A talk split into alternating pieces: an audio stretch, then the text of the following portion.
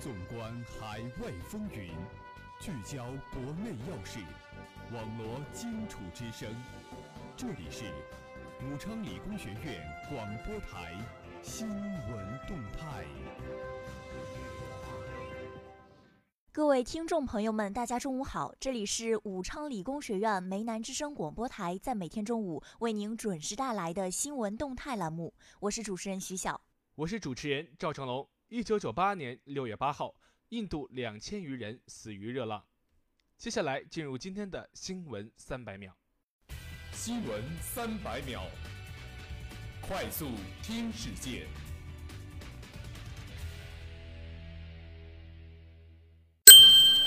六号，习近平同吉尔吉斯斯坦总统热恩别科夫举行会谈，两国元首一致同意建立终极全面战略伙伴关系，翻开两国友好合作新篇章。财政部等三部门昨日联合发文，强调要对机构改革涉及部门和单位有关资产进行全面清理，严防国有资产流失。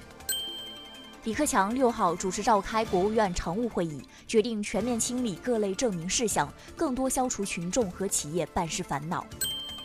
市场监管总局等十一部门发布《二零一八网建行动方案》，将重点打击网络侵权、假冒、刷单、炒信等违法行为。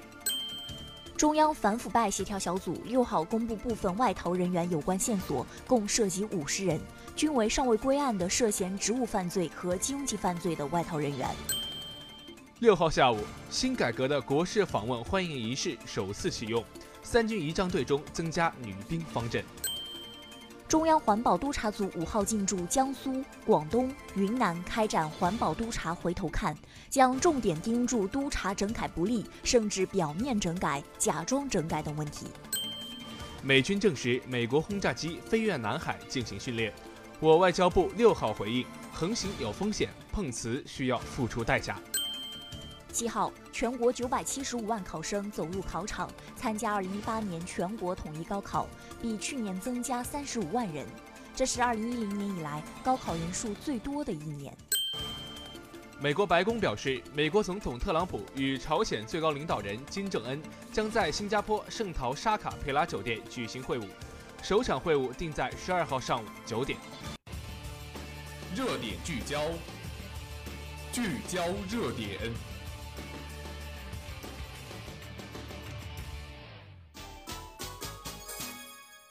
首先，让我们来共同关注国际新闻：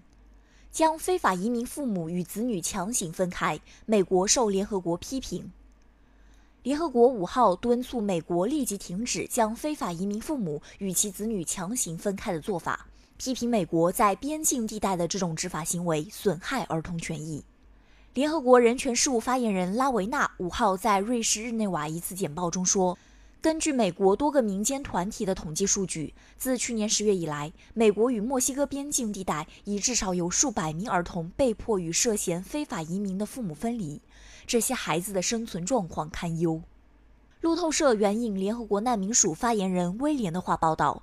美墨边境非法移民多数来自危地马拉、洪都拉斯、萨尔瓦多等中美洲国家，为的是逃离黑帮争斗、涉毒暴力和贫困。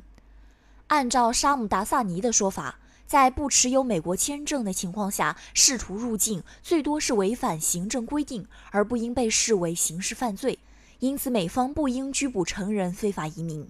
尤其令人担忧的是，不少被强行带离父母的儿童年纪非常小，例如其中一个孩子才一岁。另一个现象是，不少儿童在没有大人陪护的情况下非法入境美国，随后再被自称是父母或亲属的人认领走，而这些大人同样可能是非法移民。美国政府打算近期对那些想要认领孩子的大人进行指纹登记，但这一设想招致舆论批评。不少儿童权益保护人士担忧，一旦实施指纹登记制度，非法移民的大人为避免暴露身份，以致遭驱逐出境，可能不敢去向美国当局认领孩子，不得不弃养儿女。近来，多名美国官员承认。当发现有人试图非法越境时，美方就会着手起诉成年人，而把未成年子女代理父母另行安置。这类强行拆散家庭的情形每天都在发生。我们的政策是，如果你违反法律，我们就会起诉你。美国国土安全部长科斯特珍·尼尔森上月在国会参议院听证会上说：“你还有一个选择，那就是经由入境口岸，而不是非法入境。”美国有线电视新闻网五月二十八号爆料称，美国国土安全部在二零一七年财政年度向卫生公众服务部移交超过四万名移民儿童，由后者负责安置。然而，二零一七年十月至十二月。卫生与公众服务部试图随访七千六百三十五名安置儿童的情况，却弄不清楚其中一千四百七十五名儿童的确切下落。这桩丑闻招致舆论炮轰，不少人指责美国政府执法时强行将儿童与父母分开，但安置这些孩子后又弄丢他们的下落。美国官员则回应称，一旦把儿童送交遴选出的赞助人，卫生与公众服务部便不再对孩子负有法律责任。所谓赞助人，多数情况下是孩子的直系亲属或近亲，少数情况也可能非亲非故。接下来，让我们把目光转向国内。新华社北京六月七号电，经国家主席习近平批准。中华人民共和国友谊勋章将于六月八号首次颁授。根据《中华人民共和国国家勋章和国家荣誉称号法》，国家设立中华人民共和国友谊勋章，授予为我国社会主义现代化建设和促进中外交流合作、维护世界和平作出杰出贡献的外国人，为国家最高荣誉。设立颁授中华人民共和国友谊勋章，旨在通过树立中外友谊典范，向世界传递友谊、和平、公平、正义等基本理念，增加世界对中国的了解。中华人民共和国友谊勋章章体以金色、蓝色为主色调，采用和平鸽、地球、握手、荷花等元素；章链采用中国结、万年青、牡丹花、玉璧、兰草等元素，整体采用花丝镶嵌、掐丝珐琅等传统工艺手工制作。设计制作象征中国人民同各国人民友好团结、友谊长存，祝愿世界各国共同繁荣发展。八号下午，国家主席习近平将在人民大会堂金色大厅颁授首枚中华人民共和国友谊勋章，中央电视台将对颁授仪式进行现场直播。接下来，让我们共同关注校园新闻。武昌理工学院被认定为湖北省十大民办高校文化品牌，并位居榜首。中南在线六月六号消息，近日，二零一八首届湖北省品牌文化高峰论坛在江城武汉举行。本次论坛邀请了中国社科院、中国企业文化研究会、武汉大学、华中科技大学等专家教授，评选认定出湖北省十大民办高校文化品牌。武昌理工学院上榜，并位居湖北省十大民办高校文化品牌榜首。此次论坛是湖北日报数字传媒有限公司为了积极响应党中央、国务院“质量兴国、品牌强国”的伟大号召，推动我省“十三五”质量品牌战略规划的顺利实施，联合湖北省楚商联合会、湖北省企业文化促进会联合主办的。此次论坛认真贯彻了党的十九大和习近平总书记“三个转变”重要讲话精神，促进实体经济健康快速发展，并激励包括表彰的十所民办高校办出品质、办出特色，为湖北民办高校走出国门、走向世界，为实施“一带一路”国际化战略打下坚实的基础。湖北省是民办高校大省，拥有民办大学、独立学院三十余所。在此次评选中，武昌理工学院、武汉东湖学院、武汉学院、武汉科技大学城市学院等十所高校被认定为湖北省十大民办高校文化品牌。武昌理工学院凭借雄厚的办学综合实力、特色的办学理念、富有成效的人才培养模式，位居湖北省十大民办高校文化品牌榜首。武昌理工学院在全国高校中首创成功素质教育这一全新的高等教育理念和人才培养模式，致力于培养专业素质扎实、通识素质过硬、个性特长突出、创新与实践能力强的高素质人才，促进学生实现学业成功与就业成功，并为今后的创业成功与事业成功奠定素质基础。由该校校长赵作斌教授主持完成的《大学成功素质教育理论与实践》被评为第六届国家教学成果二等奖。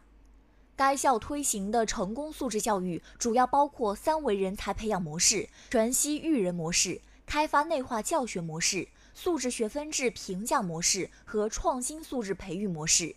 简称“一加四”模式。这些特色也让学校在培养高素质人才方面取得显著成效。毕业生就业率连续多年超过百分之九十二，其中二零一四年、二零一五年毕业生签约率均位居湖北省属高校第一名。学校真心办教育、创新办教育、规范办教育，能获此殊荣，体现了党和政府及社会各界对我校的充分肯定。武昌理工学院相关负责人在接受采访时表示，学校上下将继续围绕成功素质教育这一全新的高等教育理念和人才培养模式，促进学生实现学业成功与就业成功，并为今后的创业成功与事业成功奠定素质基础，建设一流民办高校，办让党放心、让人民满意的大学。近年来，武昌理工学院获奖频频，被湖北省委、湖北省人民政府授予湖北省级文明校园，被中共湖北省高校工委和湖北省教育厅授予湖北省高校大学生思想政治教育工作先进高校，荣获湖北省十佳书香校园等荣誉称号。学校在二零一二年中国大学本科教育排行榜位居第一百四十四位，全国仅两所民办高校上榜。由网大发布的《二零一一年中国民办大学排行榜》中，学校位居本科榜总排行榜第六位，成为湖北省唯一一所进入本科排行榜前二十强的民办高校，获评央广网中国影响力民办高校第一名，腾讯网品牌实力民办大学第一名，网易就业竞争力高校第一名等，多次入选全国高校毕业生就业竞争力一百强。中国十大品牌民办大学、中国最具综合实力民办高校等。